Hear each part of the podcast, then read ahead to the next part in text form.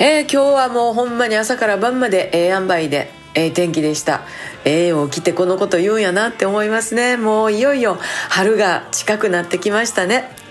えー、2月ももう今日で終わって明日から3月ということになるんですがまあ3月はもう決まってるやつがちょこちょこともうね予約埋まってもうえらいことになってますけれども4月は4月でまたちょっと続けさまにあるんですよいろいろと。まあそちらの宣伝もあのやっていかなあかんのですけれどもこれね私大体1ヶ月2ヶ月単位であの宣伝をしたり決めたりしてるんですけれどももう今からやとね夏のブッキングなんですよね。夏場やと、まあ、例えば8月のどっかの日曜日がどこそこで空いてるみたいなね今日はそんなブッキングをしたりしながら、えー、自分の今の新しいプロジェクトに向かって、えー、一生懸命準備してるとこです。なんかまた皆さんに楽しんでいただけるようにあっと驚く企画をいろいろ考えてます。また明日。